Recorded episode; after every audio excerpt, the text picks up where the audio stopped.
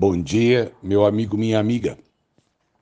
É, tempos atrás eu recebi uh, um, um pequeno vídeo em que um soldado americano que serviu no Iraque estava voltando para casa. E a cena filmada é quando ele chega é, próximo à sua casa e o seu cachorro o reconhece. Gente, é, é, é, uma, é uma coisa emocionante, né? É, o cachorro, na sua irracionalidade, ele, ele, ele, ele percebe que é o seu dono. Ele, ele, o cachorro tem sentimento e tem memória, né? Talvez o cachorro não saiba exatamente por que, que seu dono sumiu. Isso é muito ruim. Para quem tem cães, a gente sofre, por exemplo, quando vai fazer uma viagem longa e tem que deixar o nosso cachorro numa casa estranha. É, o, o, cão não entende o que, que está acontecendo. Ele apenas sabe né, que, que eu não estou lá, ou que ele está num lugar que não é o dele, mas ele não consegue entender isso. E, e aquele cachorro, gente, é, é, quase que enlouqueceu. O cachorro é, é, emociona a gente. Tem gente que não gosta de cachorro, né? Aqui a gente gosta. E eu então fui ver alguns comentários a respeito do, do, do vídeo e alguém escreveu assim: e meu cachorro faz isso toda vez que eu saio para ir na padaria, né? Ele, ele de certa forma desmereceu a, a, a emoção daquele cachorro. Mas apesar da pessoa ter brincado sobre o ir na padaria, é, existe uma certa razão naquilo que ele disse.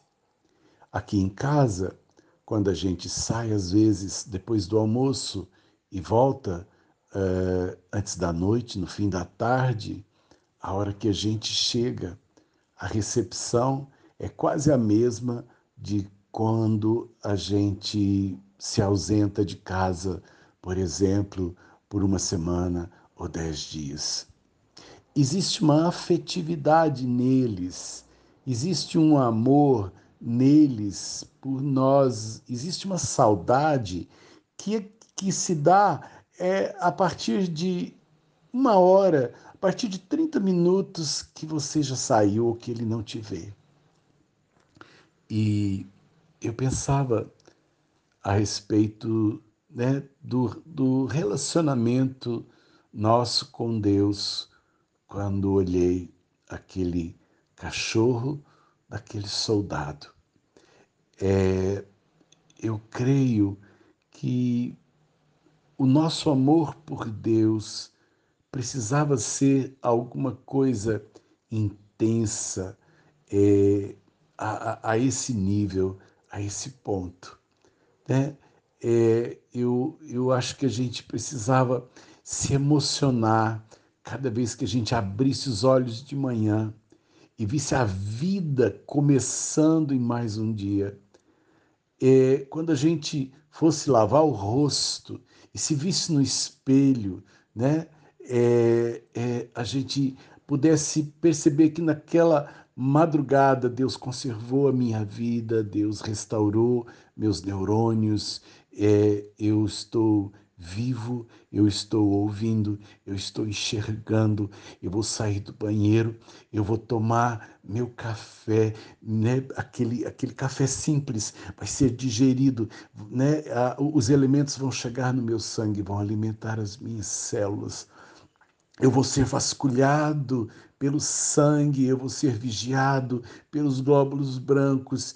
Eu deveria, a cada manhã em que eu possa sair, trabalhar, ir né, a uma feira, comprar uma verdura, ir a um supermercado, comprar uh, o mantimento, olhar alguém, ouvir a voz né, de um amado, de uma pessoa querida no telefone, sentir que a vida é cuidado por Deus, eu deveria, sabe, fazer uma loucura cada vez que eu olhasse isso. Eu deveria fazer igual aquele cachorro correndo para o lado de Deus, indo lá na frente e voltando, e, e pula nele e abana o rabo, e, e não sabe se chora, e não sabe se, se agacha.